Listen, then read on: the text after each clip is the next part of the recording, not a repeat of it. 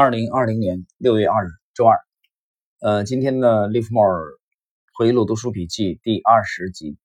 那么这个第二十集对应的是本书的第十一章啊，最后的这个小节的内容。那么拉里·利文斯顿呢，重点来讲解他与棉花大王帕西·托马斯的交往。呃，帕西·托马斯呢，也成为了他操作生涯和人生当中的噩梦。这个人的一生啊，其实跌宕起伏。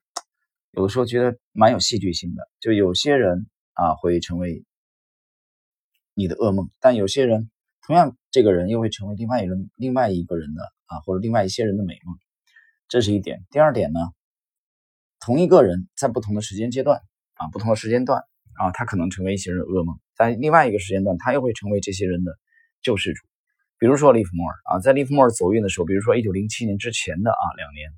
你结识利弗莫尔，利弗莫尔跟利弗莫尔一起操作的话，那么利弗莫尔就是你的救世主，就是你的主，你的神，对吧？但是，一九零八年你跟随利弗莫尔操作，那么利弗莫尔就会啊把你毁灭，因为零八年他破产了，认识托马斯以后啊操作这个棉花破产。同样，在一九二九年之后，你结识利弗莫尔，跟随利弗莫尔操作啊，那你也完了。在一九二九年之前的两年啊，利弗莫尔顺风顺水，二九年达到了人生的巅峰，所以你跟着啊，利弗莫尔吃肉，你只要跟着喝点汤就行了啊，所以这个很有戏剧化啊，很有戏剧化。好了，我们进入今天的正式内容。总理谈的每个人都在谈论托马斯在三月的棉花交易失败的消息。你知道传闻是如何越传越夸张的吗？我就曾经听说过关于我自己的。传言，当他经过二十四个小时啊转了一圈回来之后，经过了各种添油加醋，传回最初传播者的耳朵之中的时候，他居然不知道自己就是始作俑者。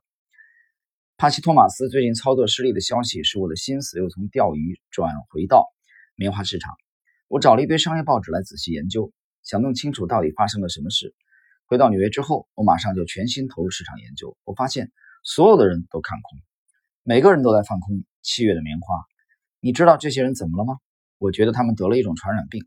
人们之所以做某件事，是因为周围所有人都在做同样的这件事。或许这就是羊群效应。停顿一下啊，这点很有意思。呃，我觉得有一点感感慨吧，啊，跟大家交流一下。这个这这刚过去这个周末啊，我的朋友这个。啊，请我吃饭，我们在在长江边，呃，有一家这个啊，有一家这个餐馆啊，就是临江的，风景非常好。那么这个餐馆的这个主厨啊，是一位四川的啊，涪陵的师傅啊，这位师傅从事这个行业已经也将近三十年了吧，也也差不多有三十年了，二十五六年有啊，厨艺不错。啊，但是呢，你知道现在这个大的背景啊，生意并不好，因为他们的主营呢是冬天的这个烤烤全羊啊，很有特色。但我没去，我没去吃过啊，就听说这个这个冬季的烤全羊挺，而且他们每年呢利润主要靠冬季的啊这这把生意这段生意，所以夏季是是淡季，但是也太淡了啊。由于现在的这个啊 W H 这个这个事件之后，再加上消费降级，呃，所以很淡。我们周末去的时候啊，没有其他的客人。啊，大厨亲自亲自这个啊，主理给我们弄了几个菜，包括长江鱼，啊，手艺真的是不错。在这个在晚晚上啊，在在吃饭的这个过程中，因为大厨的太太也参与嘛，也一起来吃饭，我们在交流，啊，就谈到这个这个事情啊，听说是比如说有有他们的合伙人股东可能还想再追加投资啊，比如再投个啊一百万两百万，把这个啊灯光再改造一下，然后再弄一些包房，因为他之前的是蒙古包，来烤全羊的。呃，谈到这一点的时候，我们在啊席间吃饭的时候啊，我的朋友跟这个大厨有交流啊，他们是朋友嘛，就是问他怎么去看这个形势。大厨就讲，他说那全国都是这样啊，换言之，全国的餐饮行业都是这个样子。那就是我能做什么呢？啊，其实我也只能等待。他作为一个二十几年的呃很有经验的这个大厨啊，一直在从事餐饮行业，你告诉他现在停手 stop 停起来不做了，把他之前的股份退出来啊。转行，转行，他做什么呢？他已经接近五十岁了，今年四十八岁了，他能做什么呢？他想都没想过这条路。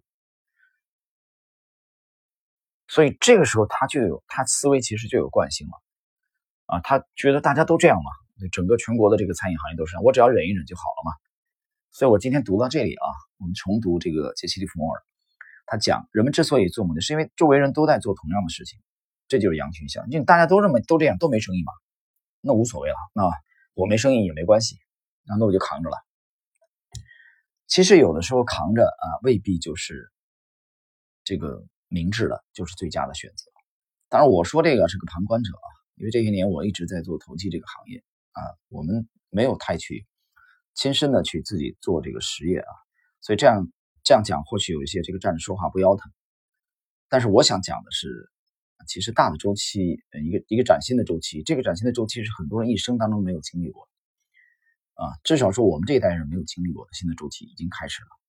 那么，如果你还是用以往的这种思路啊，大家都这样就比较安全，我觉得那应该是有一些问题的。好了，我们继续。你不能说他们放空没有考虑到风险，这种说法太保守了。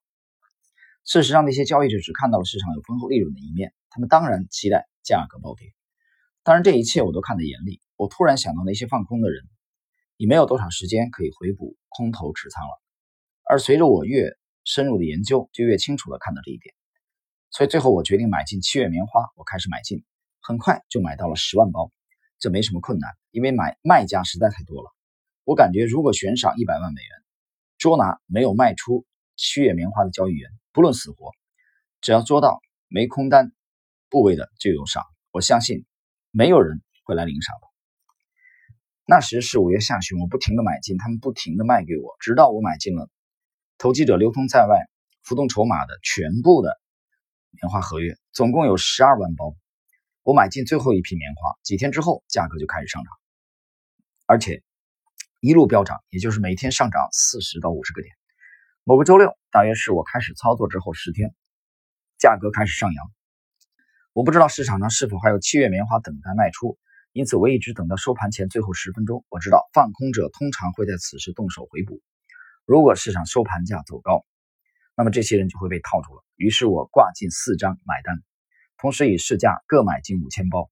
这些买单使得价格一下子上涨三十个点，而那些空头们当然使尽全力想要脱身，以至于市场当日以最高价收盘。别忘记，我所做的动作只是买进最后两万包棉花而已。